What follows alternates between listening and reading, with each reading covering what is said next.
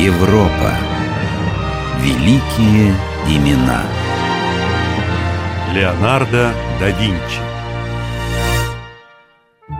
Этот шалопай, мой сын Пьера, наконец-то подарил мне внука. Это случилось в субботу, в три часа ночи. Мальчика назвали Леонардо. Увы, внук появился на свет незаконно рожденным. Мой сын совратил какую-то крестьянку по имени Катерина. Но это отнюдь не мешает мне любить малыша.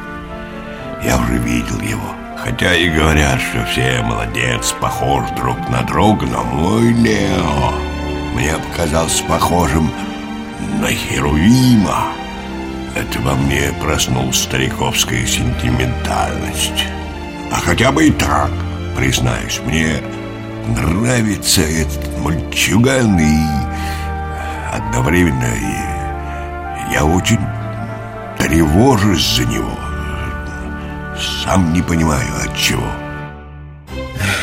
Мой мальчик, ты же знаешь, что я любил твою маму, но она так рано умерла. Что делать? Мне пришлось жениться во второй раз. И ты не можешь пожаловаться, что мачеха плохо к тебе относилась.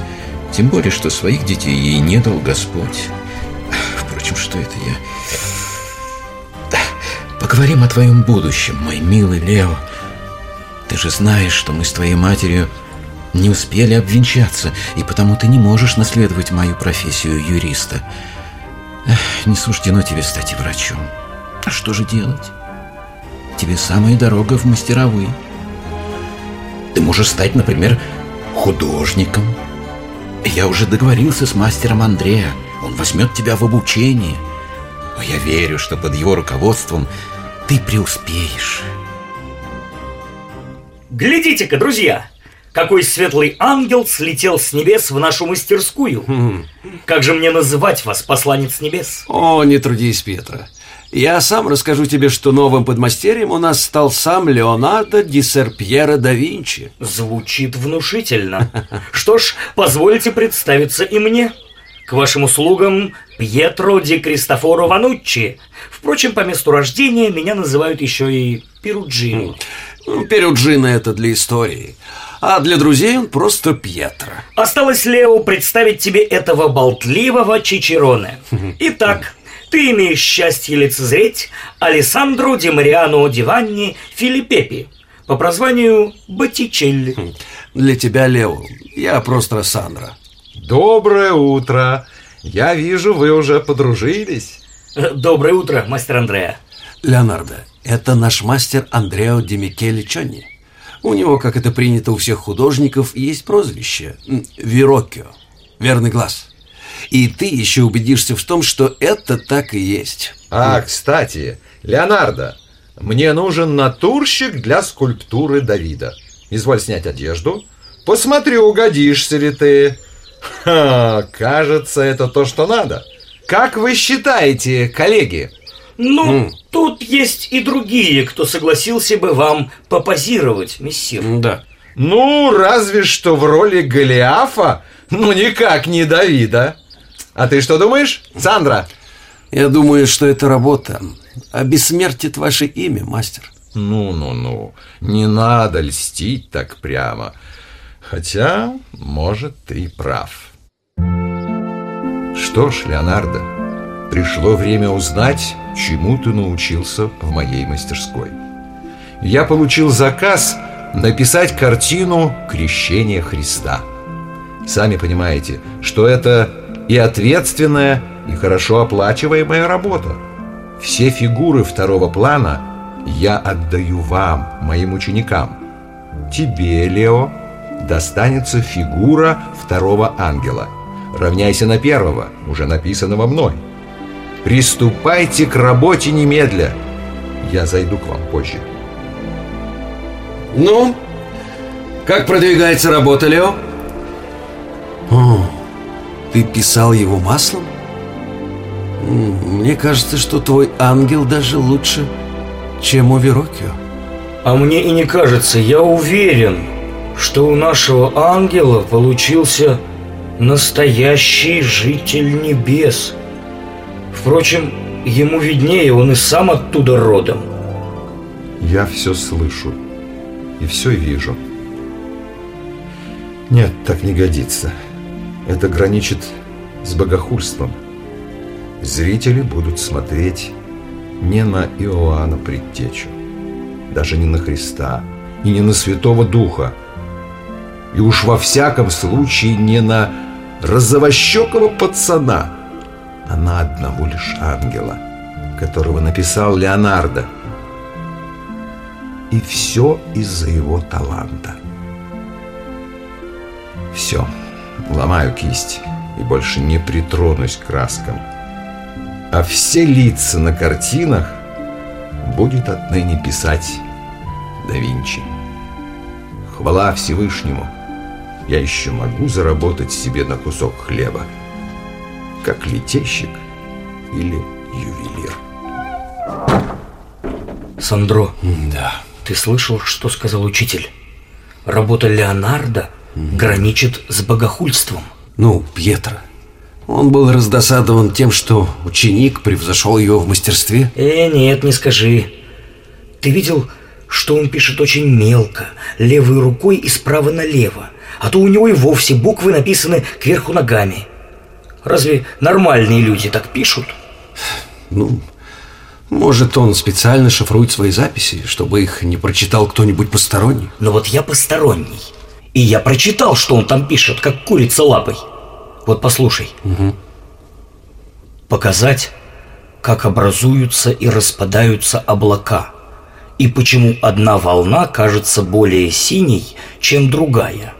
И как в воздухе образуются новые очертания и новые листья на деревьях и сосульки на камнях в холодных местах. Как ты думаешь, такое задание по силам человеку, пусть и талантливому? И ты продолжаешь считать его ангелом? Или не ангелом? В 1482 году Леонардо да Винчи писал правителю Милана Ладовика Сфорца. Я могу построить переносные мосты, чрезвычайно легкие и прочные. Я также знаю способ, как поджечь и разрушить вражеские мосты. Я могу разрушить любую цитадель или крепость, если только она не покоится на скале. Я могу также создать бомбарды, которые мечут камни с частотой града. Я могу создать суда, неуязвимые для огня и дыма. Могу также через подкопы и тайные ходы бесшумно провести войско точно в намеченное место. Я могу также сделать закрытые и совершенно неуязвимые колесницы.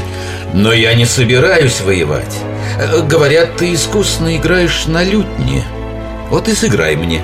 А уж затем я подумаю, брать ли тебя на службу.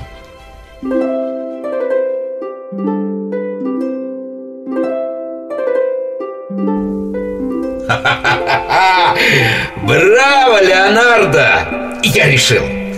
Ты будешь развлекать меня. Все свои изобретения примени для устройства маскарадов. Да будет мир! Хватит проливать кровь. 13 января 1490 года в Миланском замке состоялось представление, основной идеей которого послужил рай. Для этого действа Леонардо построил полушарие с искусно проделанными отверстиями, создававшими иллюзию небосвода. Мощные железные крепления с подвижными рычагами вращали сферу с восьмью ангелами. Восемь мальчиков лет десяти стояли на платформах миндалевидной формы. На самой большой платформе периодически поднимался и опускался юноша, изображавший архангела Гавриила.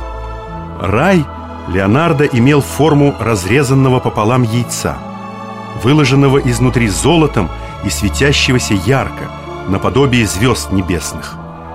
В семи отверстиях, одни выше, другие ниже, блистали семь планет.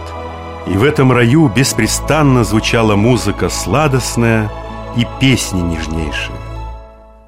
Конечно, такое использование его способностей вызывало раздражение у Леонардо. Можно понять его чувства, когда он писал Эти люди во дворце герцогов, вся его свита могут назвать себя не более чем переработчиками пищи, производителями навоза, наполнителями отхожих мест, потому что с их помощью ничего в мире не происходит. У них нет никакой доблести, и ничего от них не остается, кроме полных навозных ям. Эй, Леонардо! Говорят, доминиканцы заказали тебе фреску о тайной вечере. Вы, как всегда, правы, ваша светлость. Но вот настоятель жалуется мне, что работа движется слишком медленно.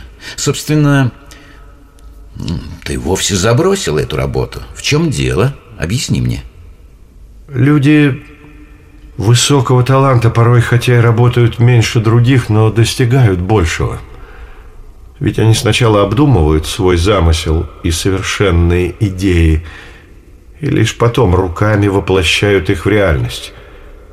Я не написал головы Иуды. Все ищу образец подлости. Если мне не удастся найти ничего хуже, то за неимением лучшего всегда можно воспользоваться головой настоятеля, столь назойливого и нескромного.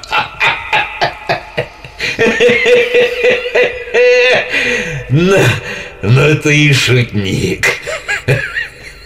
Я, я прощаю тебя.